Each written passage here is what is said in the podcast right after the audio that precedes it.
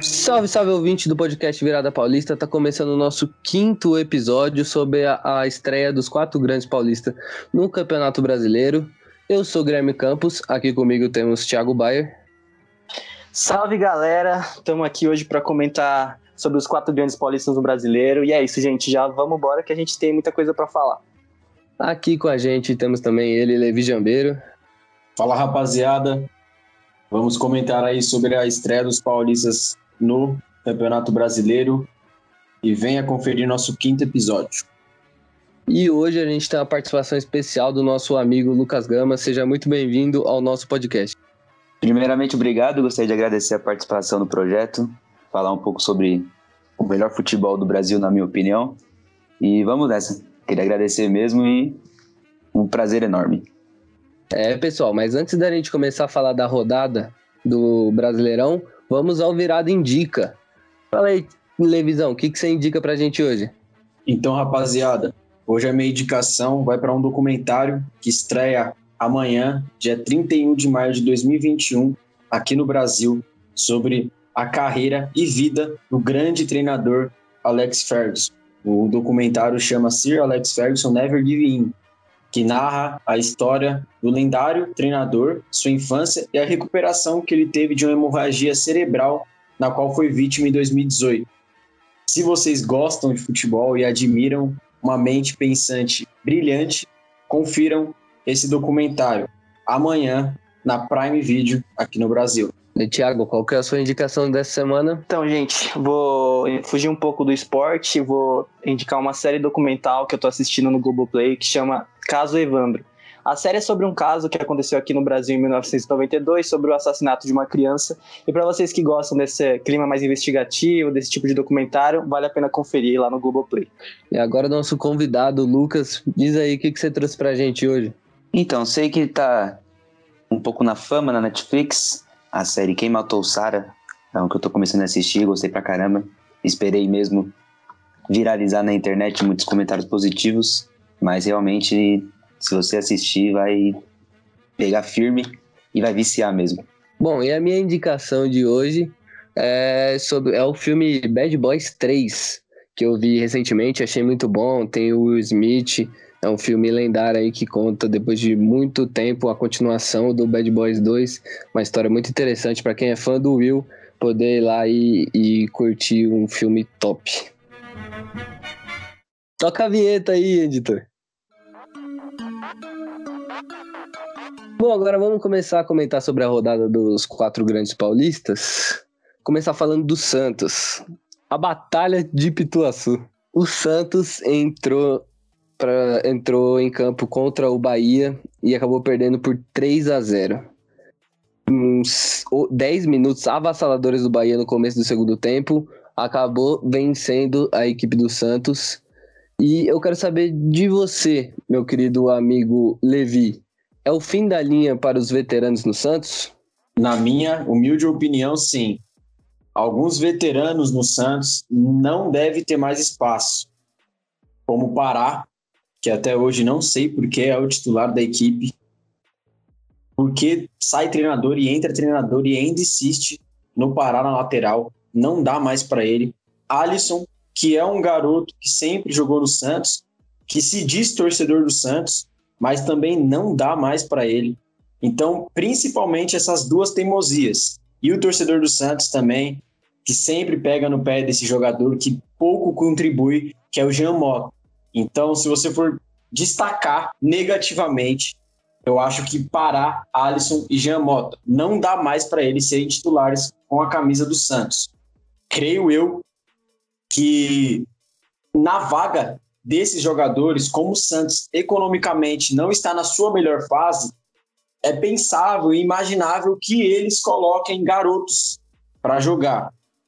Eu não acharia uma, uma má ideia, mas esses garotos devem ser trabalhados com cuidado, porque às vezes o Santos lança os jogadores muito novos e eles acabam se queimando ou tendo atuações ruins em forma de sequência e o torcedor santista não tem paciência com eles.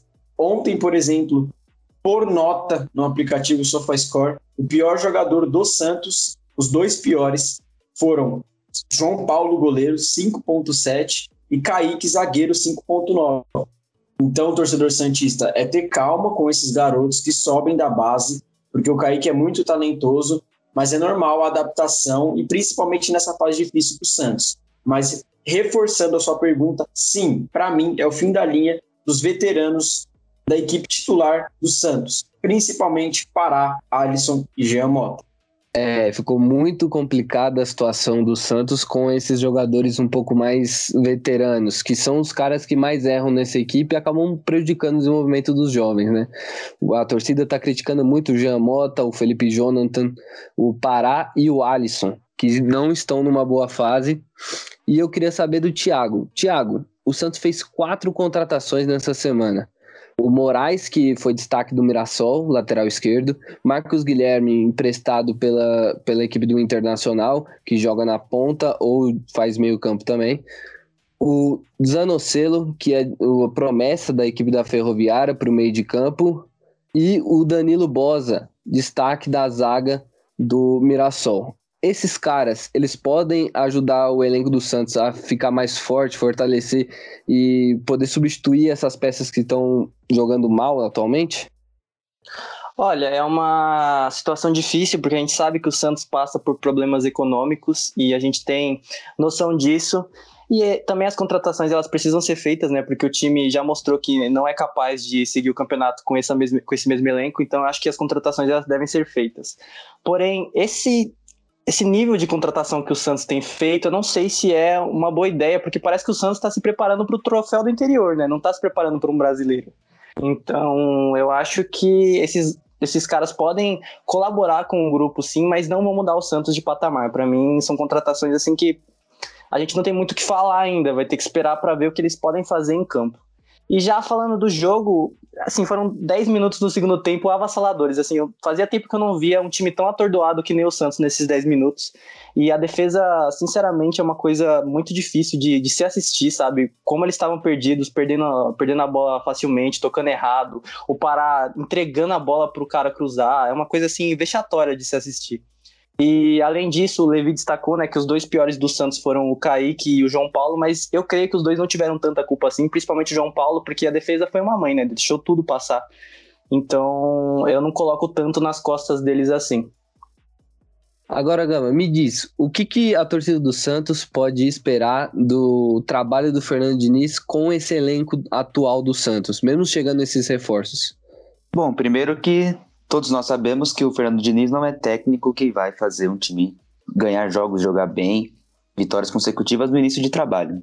Ele é um técnico que tem que dar a cara pro elenco, tem que os jogadores têm que entender a forma de, de jogo que ele quer.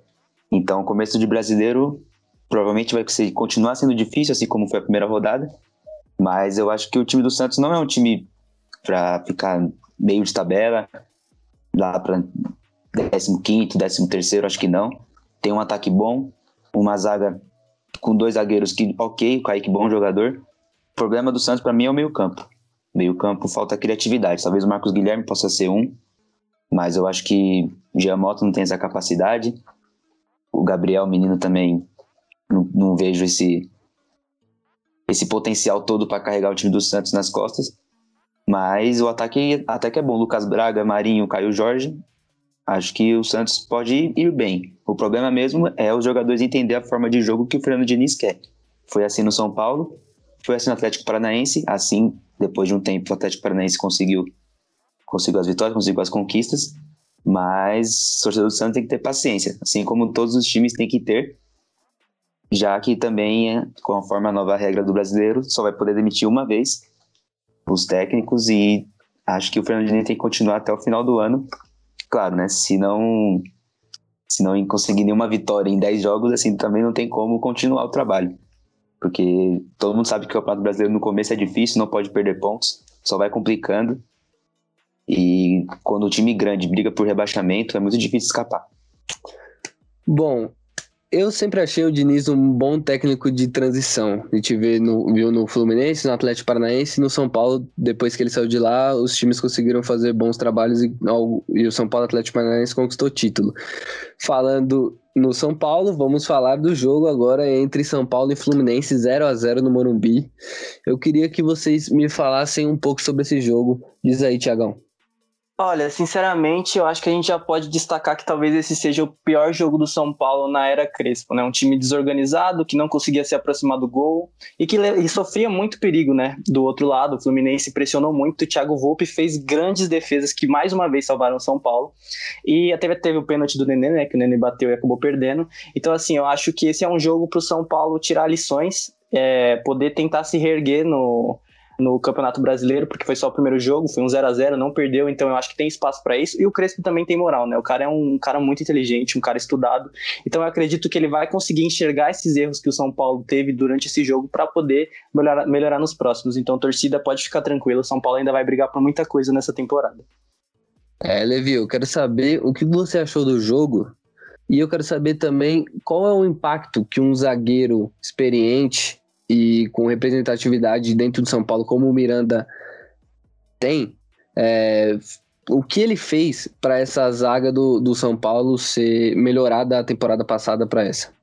Bom, o jogo foi muito truncado. Como podemos ver nas estatísticas, o São Paulo, mesmo com mais posse, bem mais, aliás, 72% contra 28% do Fluminense, não conseguiu transformar essas po essa posse de bola em chances reais, porque o São Paulo teve sete chutes e contra 11 do Fluminense, sendo 3 ao alvo contra 5 do Fluminense. O Fluminense acabou sendo mais perigoso no jogo do que o São Paulo. Foi sim um dos piores jogos na era Crespo.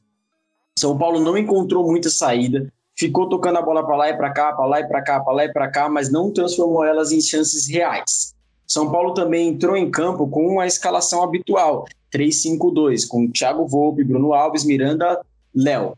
Igor Vinícius, Luan, Gabriel Sara, Lisieiro, Reinaldo. Igor Gomes e Pablo. Falando especificamente do Miranda, Miranda é um baita zagueiro, né? Todos nós nunca duvidamos da qualidade do Miranda, ótimo em saída de bola, tranquilo, erra muito pouco. E o Miranda é aquele zagueiro que ele eleva o patamar do time e eleva quem joga ao lado dele. O Bruno Alves, o Arboleda, o Léo são jogadores que jogam melhor ao lado do Miranda. O próprio menino Diego Costa também. Então o Miranda é um excelente zagueiro. É, é uma pena ele ter 36 anos para fazer 37 anos, porque com essa idade, ainda assim, nós não vemos tantos zagueiros melhores que ele na seleção brasileira, por exemplo. O Miranda, se ele fosse um pouco mais novo, talvez ele ainda jogaria na seleção brasileira e ainda jogaria na seleção brasileira num ótimo nível.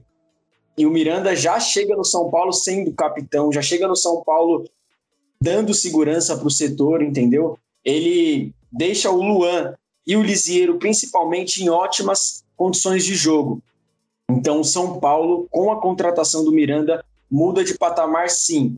Ah, mas ele tem 36 anos, ele está muito velho. Não importa, cada jogador é um caso. E o Miranda, com 36 anos, entrega muito ainda. Entrega muito. Mas o meu destaque ontem vai mais uma vez não nessa temporada a gente está vendo um pouco menos, né?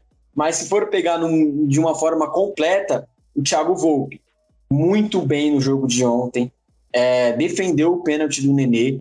Então, às vezes o São Paulo, os São Paulinos têm alguma desconfiança com o Thiago Volpe, mas eu particularmente acho um goleiro muito regular. Vamos ver o que o São Paulo do Crespo vai apresentar nas próximas rodadas, porque o Brasileirão, querendo ou não, iniciou apenas agora mas sim, o São Paulo também é um forte candidato ao título brasileiro. E o Miranda, sim, também é um dos principais zagueiros do Brasil. Se duvidar, o melhor zagueiro do Brasil.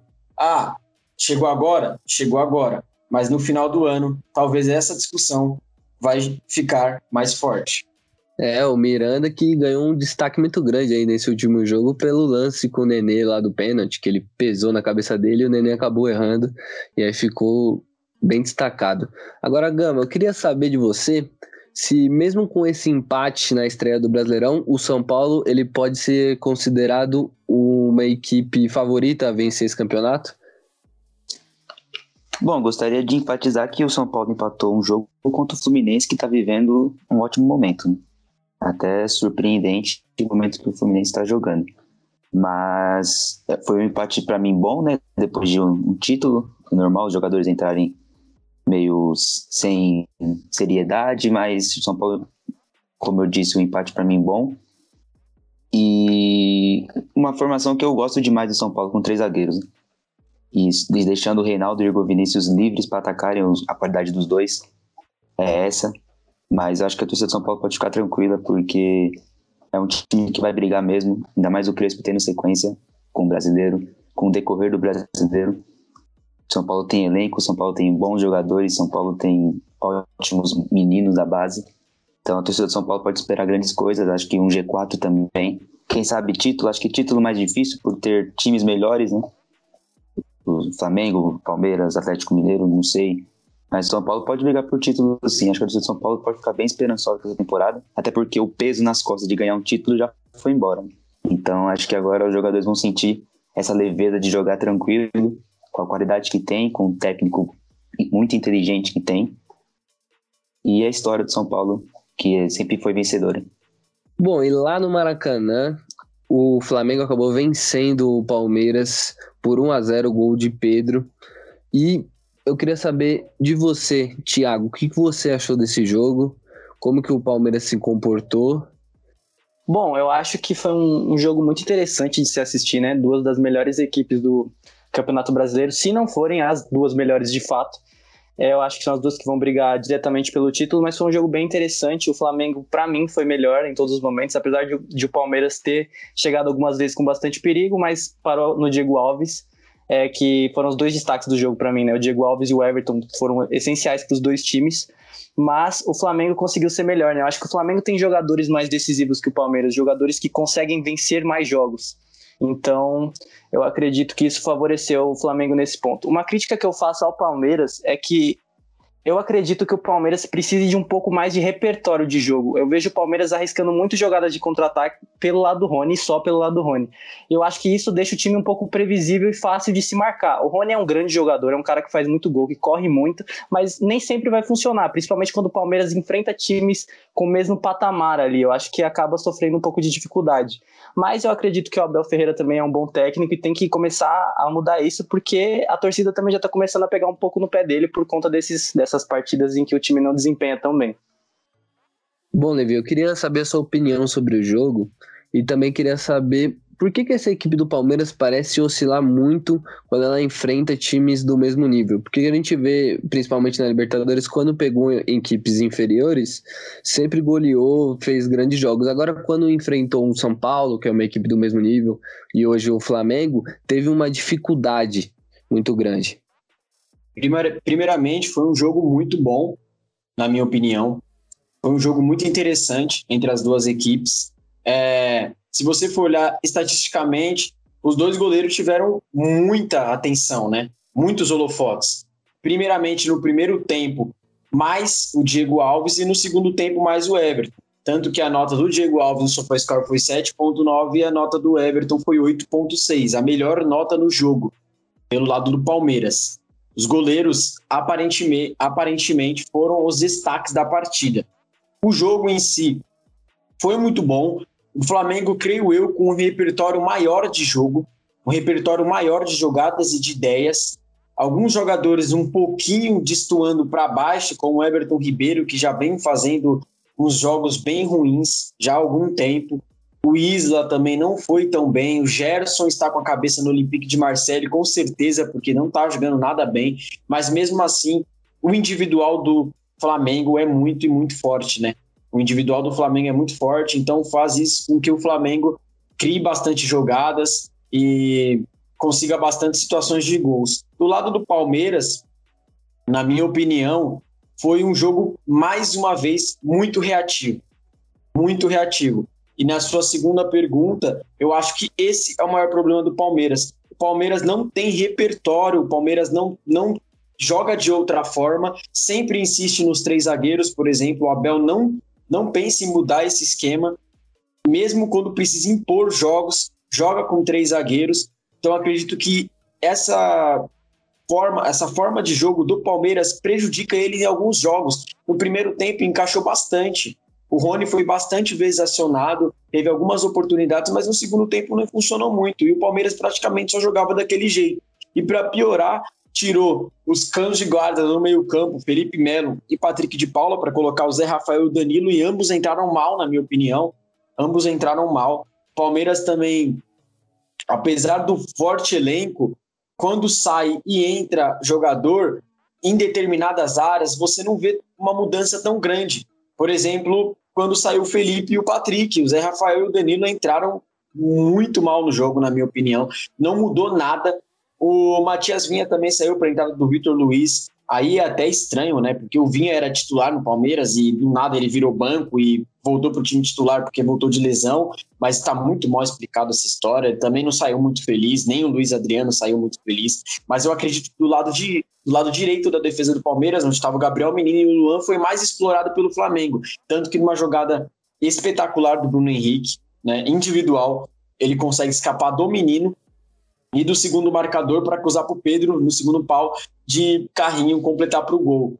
Então, o resultado foi até que justo, pelo que as duas equipes criaram no total, mas o Palmeiras é para ficar de olho aberto. O Abel é para ficar de olho aberto. Muitas vezes snob, muitas vezes um pouco soando como metido, mas é um ótimo treinador.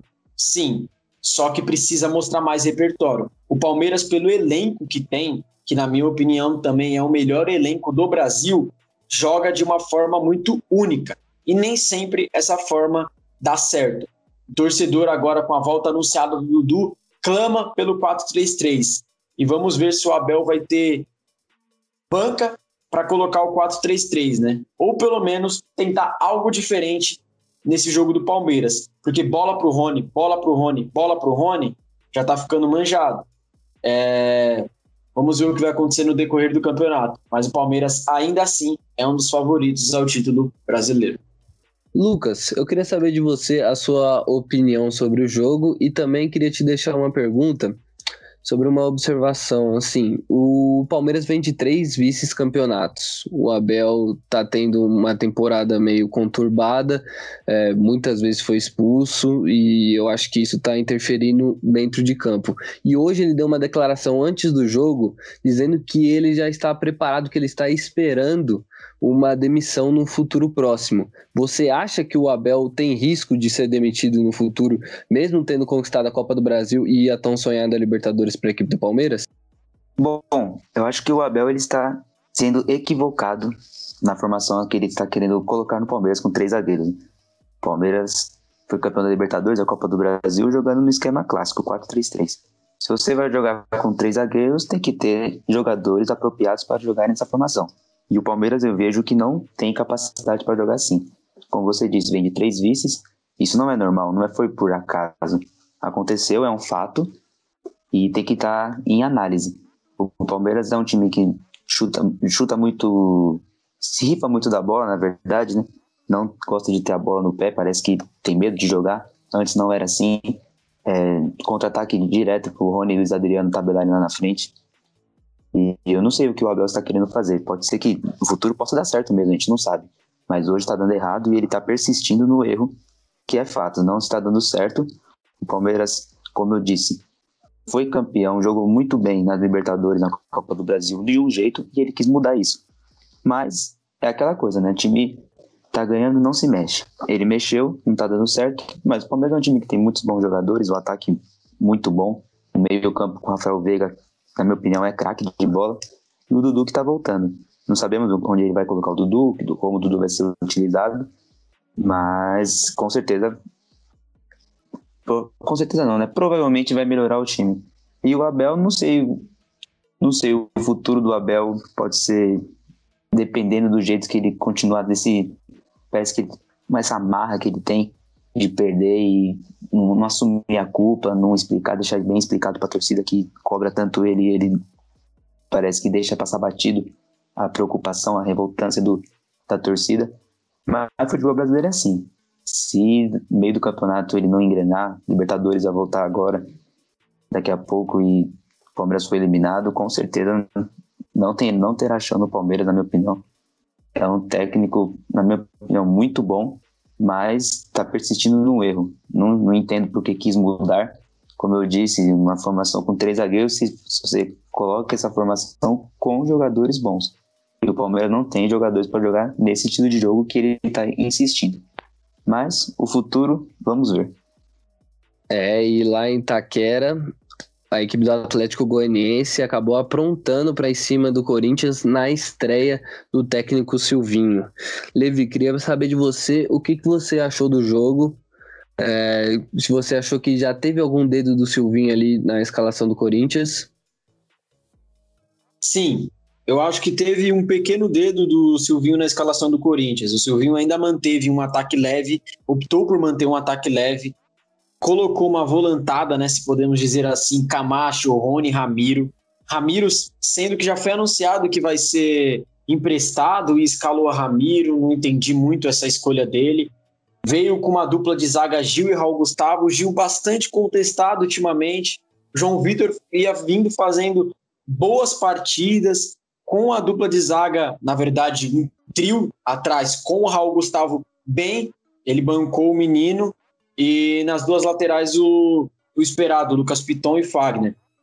Eu, particularmente, não gostei da atuação do Corinthians. É, teve sim algum dedo tático do técnico, como pressionar. O Corinthians pressionou muito a saída de bola do Atlético Goianiense, pressionou demais. Só que o Corinthians treinou muito pouco pressão. O Silvinho está menos de uma semana no comando do Corinthians. Então o Corinthians não tem esse culhão para jogar dessa forma.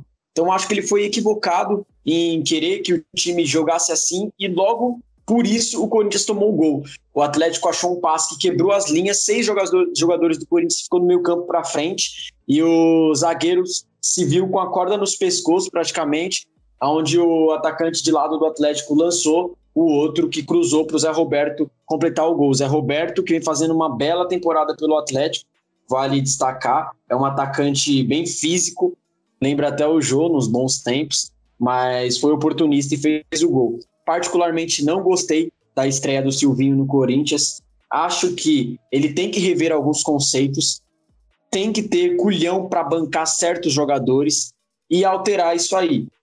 Alterar isso aí, mudar é, principalmente o meio-campo do Corinthians e achar uma solução para o ataque. Eu acho que o problema está aí, o meio-campo e o ataque. Ele precisa acertar isso. Individualmente, vai as minhas críticas ao jogador Matheus Vital. Vem fazendo uma boa temporada, a quarta temporada dele pelo Corinthians, vem jogando bem, só que é aquilo sempre ele acha que joga mais do que ele realmente joga. No pênalti, para mim, foi altamente displicente. O jogador do Atlético Goianiense entrou na mente dele, ele cobrou o pênalti, na minha opinião, mal. Eu não entendi por que ele cobrou o pênalti também, sendo que o Fagner, quando está em campo, geralmente é ele. Ultimamente estava sendo o Luan, mas o Luan errou também, e acho que não teve mais confiança para cobrar de novo. Ele pegou a bola, bateu o pênalti, bateu mal, e no rebote foi muito displicente dominou a bola, cinco segundos para pensar e bateu em cima do Fernando Miguel praticamente. Então vai as, minha, vai as minhas críticas para ele e para o Camacho. Individualmente, achei os dois piores jogadores da, do Corinthians na partida. Apesar de que o Matheus Vital criou uma boa chance no primeiro tempo para o Ramiro, pegou de bate pronto, Fernando Miguel defendeu. Destaque positivo do Corinthians, na minha opinião, Lucas Piton o garoto está acostumando melhor sendo um lateral. Não sei se o Silvinho vai manter a linha de quatro atrás, mas o Lucas Piton, ele, como ala, estava se destacando mais, porque ofensivamente ele é muito bom, mas defensivamente ele deixa, a desejar. Porém, nessa linha de quatro hoje ele foi bem. O Lucas Piton foi bem. Vai meu destaque para ele e vai meu destaque para o Gustavo Silva, o vulgo Mosquito. Para mim, o melhor jogador de frente que o Corinthians tem hoje disponível. Vai para o lado, vem para o meio, rabisca, arrumou a jogada do pênalti, arrumou outra jogada para o Luan. O Gustavo Silva não pode ser banco. E essa era minhas críticas quando o Mancini estava no comando. Bancando jogadores que não, não devia ser banco. Chegou a bancar o Piton uma época e bancou o Mosquito outra época. E o Mosquito mostrou que hoje ele é o melhor jogador ofensivo do Corinthians. é, curioso para ver os comentários do nosso amigo Lucas Gama sobre esse time. Particularmente, não gostei da atuação do Corinthians hoje. É, já que o Levi puxou a bola aí, me diz aí, Gama, o que, que você achou dessa estreia do Silvinho no Corinthians? O que, que você acha que essa equipe tem que. O que, que você acha que o Silvinho tem que fazer para essa equipe ter melhores resultados? Bom, confesso que eu estava muito ansioso para ver o primeiro jogo do Silvinho. E confesso também que me decepcionei assim que vi a escalação. Entrar com três volantes jogando em casa contra o Atlético Goianiense que não é um time fraco, claro, é um time bem treinado, mas não pode. Me decepcionei muito na estreia, não vou pegar no pé, até porque é primeiro jogo, talvez ele colocou a forma, colocou os jogadores estavam mais acostumados a jogar, talvez ele nem queira utilizar, por exemplo, Ramiro, que não vai ficar no Corinthians provavelmente, mas me decepcionei mesmo. Creio que ele tem que usar, utilizar a base, utilizar os meninos, o Adson tá aparecendo, jogou muito bem na Sul-Americana. Acho também que o Silvinho deveria ter treinado o Corinthians na Sul-Americana, já que o time estava eliminado, não tinha mais o porquê disputar a Sul-Americana, até porque entregou o jogo, entregou a competição para focar no Paulista e acabou perdendo também. Então acho que se ele jogar, se ele treinasse a Sul-Americana no último jogo, o time poderia ter dado umas caras melhores. Não entendo também porque ele colocou o Gil, Gil de titular, sendo que não estava jogando, muito contestado pela torcida, João Vitor jogando muito bem. E claro, eu, como ele disse, né, palavras dele mesmo, que o Silvinho é especialista no sistema com quatro zagueiros, dois laterais e dois zagueiros tradicional. E hoje o Corinthians pecou nesse nessa linha. O gol do, do Atlético Goianiense foi foi infiltrando nas linhas do Corinthians que não teve reação nenhuma. Claro, não tem como culpar o técnico, até porque não tem tempo de ter treinado o time. Mas a primeira impressão, não gostei, não gostei mesmo. Vou destacar também, igual o Levi falou, o Gustavo Silva, o Mosquito, para mim é o melhor jogador do time hoje. Segundo tempo, o Corinthians só criou chances com jogadas individuais dele, assim como o pênalti. Ele busca muito a linha de fundo, então ele não pode ser banco. É, eu prefiro, eu acho, na verdade, né, que ele tem, tem que dar chance pro Ângelo Arauz. Menino não entende, ninguém entende, na verdade, porque o Mancini não colocava ele para jogar. Talvez agora vai chegar o momento dele. É um cara que controla bem a bola, controla bem o meio-campo. E vamos ver, eu tô ansioso mesmo, fiquei muito ansioso para ver esse jogo e me decepcionei com o que o Mancini, com o que o Silvinho fez. Mas é isso aí, acho que tem muito tempo ainda temos que pegar leve. Claro que tem que analisar o jogo de hoje, até porque é o que temos para analisar é uma partida, então temos que analisar essa partida. Para mim foi péssimo. O time do Corinthians jogou mal. Primeiro tempo jogou bem, mas no, no, geral jogou muito mal. E lembrando que no meio da semana tem outro jogo contra o Atlético Goianiense, válido pela Copa do Brasil, que aí, meu amigo, aí não pode vacilar. Aí o time tem que estar tá bem treinado, tem que estar tá bem consciente do que tem que fazer. E não pode ter nenhuma dúvida. Quando você tem que entrar em jogo sabendo literalmente o que tem que fazer com a bola, o que tem que fazer sem a bola, e tem que estar muito claro que o que o Silvinho quer para os jogadores. Bom, por último, ele, Thiago Bayer, eu quero saber, nessa estreia do Silvinho com o Corinthians, você viu mais pontos positivos ou pontos negativos? E, puxando do que o Levi falou, você achou que o Matheus Vital foi displicente na hora do pênalti? Olha, eu acho que, para começar, eu concordo um pouco com o que o Gama disse, com o que o Levi disse, discordo de outras coisas, mas vamos, vamos por partes, né? Acho que, primeiramente, sobre a escalação. É, eu entendo ele ter ido com os três volantes, principalmente com o Ramiro, que é um cara que dá muita intensidade para o time. A gente pode questionar é, a sua qualidade técnica, mas não falta intensidade para ele. Eu acho que o Corinthians precisava disso e o Corinthians mostrou isso hoje. O Corinthians foi um time intenso, um time que durante um bom tempo não aceitou o resultado que estava, tentou buscar a vitória, mas acabou se desorganizando com o tempo. É, além disso, eu acho que o Camacho talvez realmente tenha sido a pior escolha, mas também a gente tem que entender que o Corinthians estava um pouco limitado na questão, nas, na questão dos volantes, né? A gente tinha o Cantígio, que talvez pudesse ser uma opção melhor, mas o Gabriel e o Xavier, o Xavier para mim que teria que ser o titular, estão lesionados, então a gente vai ter que esperar um pouco para ver como eles se adaptariam nesse esquema.